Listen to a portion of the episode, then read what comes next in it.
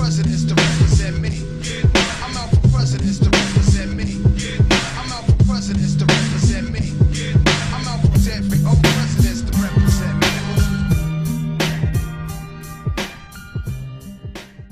Fala galera, aqui é o Caio Lima do Rede de Intrigas. Esse é mais um diário de leitura e eu acho que esse vai ter mais um perfil de um diário mesmo, porque eu tenho lido bastante coisa e bastante coisa boa, então eu vou tentar dar uma condensada aqui para que vocês possam pescar se vocês quiserem. Começo recomendando e puxando o fio do diário passado, que é Se a Rua Billy Falasse, do James Baldwin. Recomendo fortemente, repito a recomendação, eu estou trabalhando no material com ele apenas. Cara, é um livraço, é um livraço. O Baldwin é um cara que escreve muito, então recomendo. A tradução do Jório Dauster é impecável também. Ele não traduz os três volumes que tem aqui no Brasil, que é o Quarto de Giovanni, o Terra Estranha e esse que eu li, se a Rua Billy Falasse. Mas a tradução dele é impecável, como outras traduções que ele fez. É um cara que é garantia de, de um bom serviço, assim, no que tange a tradução. E de se a Rua Billy falasse, eu comecei a ter algumas dúvidas na minha cabeça sobre certos aspectos que, como eu disse, eu estou trabalhando. E isso me levou até um livrinho de 70 páginas, bem curtinho, mas bastante interessante, que é o A Partilha do Sensível, do Jacques Rancière. O Rancière, ele é um filósofo francês que tem um trabalho muito gigantesco, não só em questão de tamanho físico, mas gigantesco no que tange a qualidade da produção acadêmica dele, que é justamente essa conexão entre arte e política, né, na base estética da coisa. E esse livro é justamente sobre isso. É um livro curtinho em que ele responde cinco questões de uns acadêmicos franceses sobre essa questão da arte na política, da estetização da arte e de como as coisas funcionam no nosso modus operandi, né, nos anos 2000, final, final do século 20, começo do século 21. É muito atual o que ele fala e ele fala de maneira bastante clara. Isso tem me ajudado em algumas pesquisas que eu ando fazendo. Junto dele, eu puxei um livro da finada Kozak Naif que me foi dado pela Rebeca Gomes. Um beijo, Rebeca. Que é a coleção particular do Jorge Perrec, que é um dos últimos surrealistas, como chamam, né? E também é um cara que trabalha muito nessa questão dos limites da, da, da estética na arte e tem uma literatura muito prolífica. Eu acho que o livro mais famoso dele é Vida, Modo de Usar, alguma coisa assim, que eu ainda não li. É um pecado que eu não tenha lido, porque é um cara que assume um, uma qualidade e uma direção de pensamento muito próximo do que o Rede assume desde o começo, mas são coisas da vida, né? a vida tá aí pra gente tentar correr atrás daquilo que não leu e tem vontade. E o A Coleção Particular, ele é um conto bem simples e bem. não é difícil, mas ele é bem denso, porque ele trata justamente de um falsário, um alemão, que usa um pseudônimo e se passa por pintor.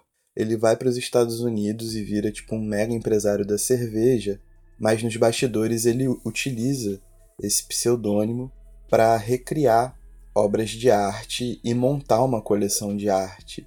E ao longo do livro vão sendo descritas essas obras e como ele faz todo o modus operandi para ser um grande colecionador de arte reconhecido e como é dado o valor a essas obras e essa coisa toda para vocês se surpreenderem no último parágrafo, assim, basicamente a moral da história, né? O que eu acho muito incrível. E nesse livro também está acompanhado um outro conto que é muito bom, mas a coleção particular é uma verdadeira pérola, assim.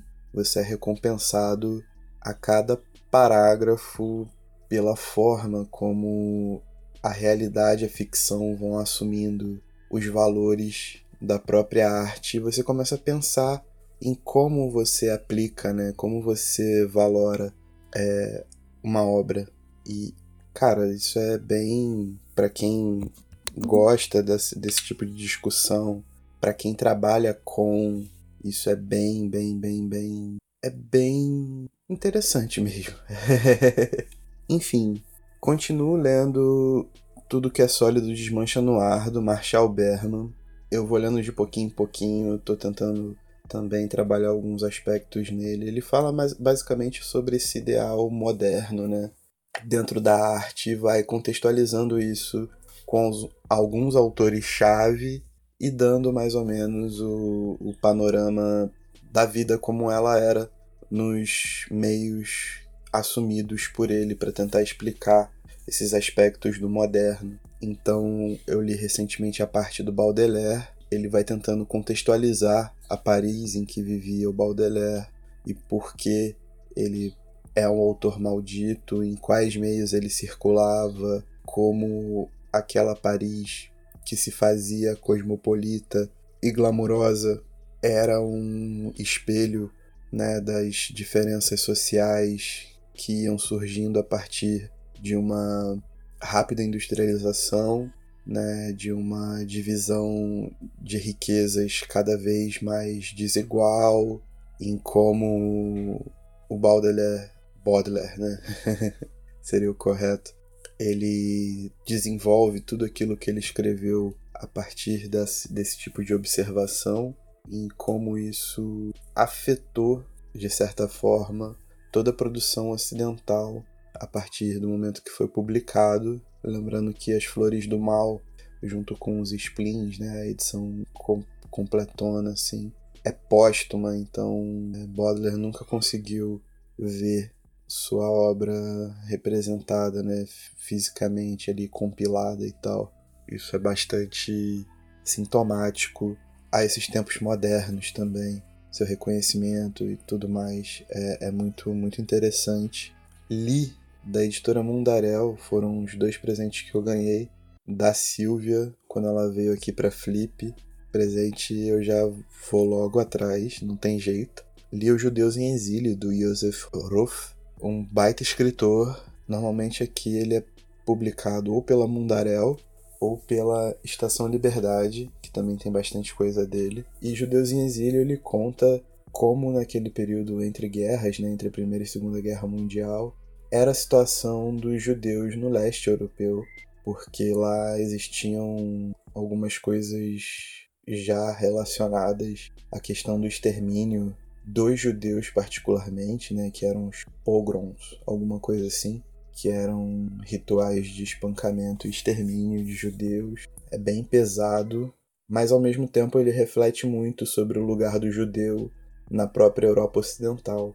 Então ele descreve alguns lugares como Viena, Berlim e Paris, em como a comunidade judaica era tratada nesses lugares, né? Em Viena realmente eram todos moradores de guetos assim e completamente alheios à vida, tipo eram pobres, completamente periféricos, mas eles ainda tinham a oportunidade de formar algum tipo de mercado que os mantivesse vivos. Em Berlim, o autor reforça, por exemplo, que Berlim poderia chegar a ser uma potência cosmopolita, mas estava muito longe disso, ainda era uma cidade com aspectos feudais claros assim. Então, realmente os judeus eram relegados a um canto da cidade completamente afastado e era muito difícil de sobreviver, porque era meio que uma cidade de passagem. Os judeus iam, passavam por lá, ficavam dois, três anos e saíam para outros lugares e que Paris já representava alguma coisa mais moderna, já representava alguma coisa mais próxima de uma vida comum, uma vida em paz. Esse texto tem alguns adendos assim, né, alguns anexos, inclusive uma carta que ele, o próprio Ruff escreve depois em 1930 alguma coisa com a ascensão do nazismo e tal, quando ele percebe que a Europa Ocidental consegue colocar em prática o plano talvez mais nefasto que a humanidade já viu, né? Então é, é bem contundente, é um livro bem interessante de um tempo que é descolado daquilo que a gente costuma ter como referência quando se trata da primeira metade do século XX, assim. Acho que vale muito a pena ser lido. A Mundaré é uma baita editora, o trabalho de tradução, de edição deles é fantástico. E o segundo livro que eu recebi foi o A Armadilha, do Emmanuel Bove, é um francês, que conta a história de um jornalista. Esse ainda está em processo, eu estou quase na metade dele, mas é de um jornalista que vê a ascensão do nazismo e quer fugir. Para conseguir essa fuga, ele burla vários procedimentos morais e éticos que a ele eram caros e abre uma discussão que talvez seja maior do que a própria guerra, de certa forma, que é o que é uma, o que é ética, o que é moral, o que é certo e errado em tempos de guerra, assim.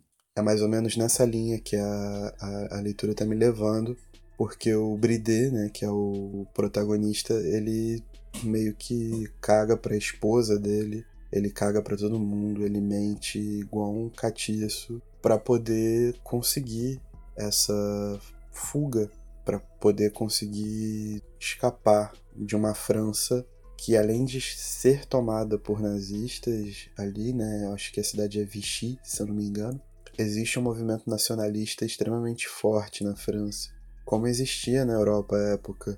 Eu acho que essa narrativa também de que existiam o Terceiro Reich e os aliados, ela é uma narrativa meio fantasiosa sobre heróis e bandidos, né? Porque muitos países, inclusive a própria Inglaterra, tiveram muito próximos de ter governos completamente autoritários, antissemitas, exclusivistas, né, com a mesma linha de pensamento que o nazifascismo assumiu e isso fica bem evidente no decorrer do que Bov vai escrevendo durante o Armadilha.